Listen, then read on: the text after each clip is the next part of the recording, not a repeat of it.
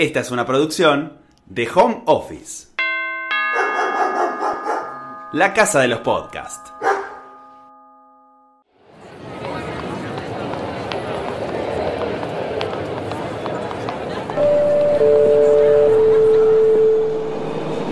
Próxima estación, José Hernández.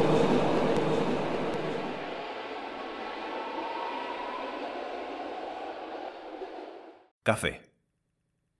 Aurelio tenía 55 años cuando el gastroenterólogo lo miró con ojos severos. No más café, ¿eh? si toma uno, aunque sea uno más, va a morir, va a morir, va a morir, va a morir. Salió del consultorio en silencio, con la cabeza gacha, haciendo un duelo para el que no estaba preparado. Nadie le había avisado, nadie le había permitido despedirse de su infusión favorita, aquella que había probado cuando aún era un mocito de pantalones cortos en un pueblito en las montañas de Asturias. Para él, el café era mucho más que una bebida. No recordaba haberlo tomado para saciar su sed. No, para eso estaba el agua, claro. El café era encuentro, unión, intimidad. No se podían resolver problemas sentándose en una mesa vacía. Pero, si se pedía un café, todos los acuerdos parecían posibles. Pese a llevar más de 30 años en Argentina, no había encontrado en el mate la calidez y el sentimiento de comunión que le daba el café. Aceptó con resignación las palabras del médico. Aurelio sabía que ya no era aquel joven anarquista, fiero y combativo que había peleado en la guerra civil y luego emigrado a Buenos Aires, donde difundió las ideas libertarias en la antesala del peronismo. Ahora quería ver crecer a su nieto recién nacido, Joaquín. No deseaba más que llevarlo a la plaza enseñarle a jugar al fútbol y contarle viejas historias de las huelgas patagónicas o de la lucha republicana. Sintió que todo eso era tan importante que no valía la pena destrozar su estómago con más café. Durante 30 años, Aurelio mantuvo su abstinencia. A cambio de eso, pudo estar presente en cada momento de la vida de su único nieto. Le enseñó a andar en bicicleta y a hablar en asturiano. Lo aconsejó en sus primeros amores y festejó sus goles colgado del alambrado. Asistió con lágrimas en los ojos al festejo de su recibida y le contó mil veces cada episodio de su historia, tanto los alegres como los dolorosos. Solo lamentó una cosa, no poder compartir una charla con Joaquín, café de por medio. Llegó el 2002.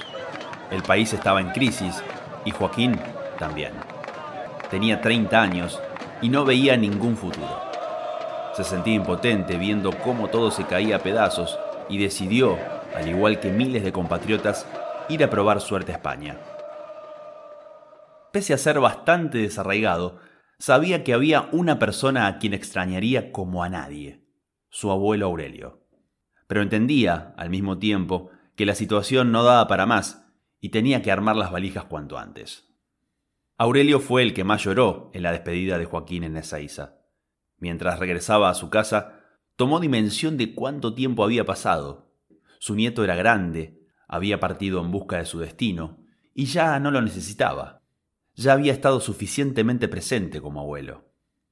Para esa misma tarde, Aurelio tenía la decisión tomada.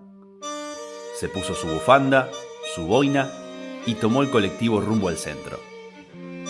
Entró con pasos cortos e inseguros al que había sido su bar favorito sobre Avenida de Mayo. Miraba a su alrededor, sorprendido de que todo estaba más o menos igual a como lo recordaba. Se sentó en una mesa al fondo, mirando hacia la calle, y ejecutó un ritual que no cumplía desde hacía 30 años. Colgó su abrigo en la silla, apoyó la boina sobre la mesa y pidió un café doble. El mozo se lo trajo con su correspondiente amaretti, que hizo a un lado porque nunca le habían gustado.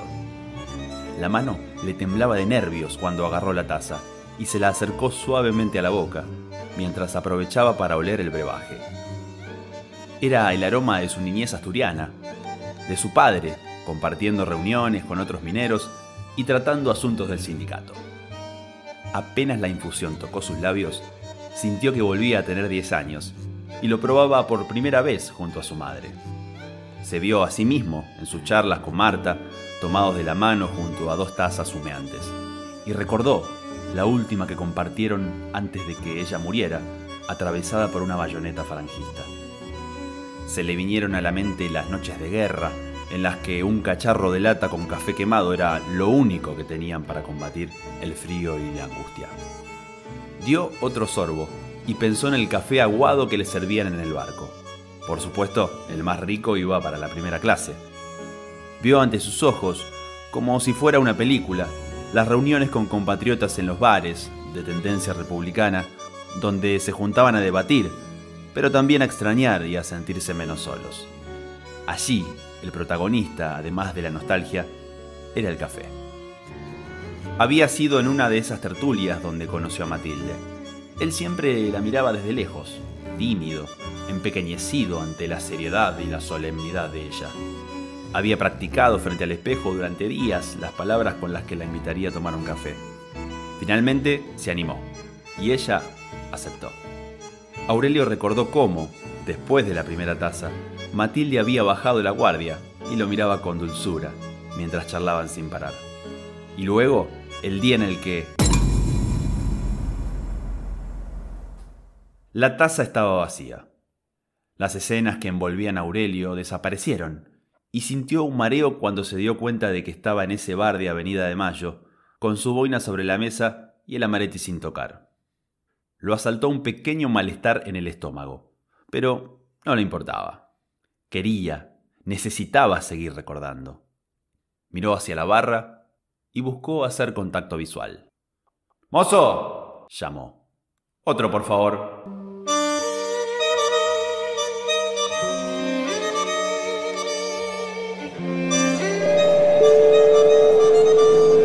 Próxima estación, Olleros.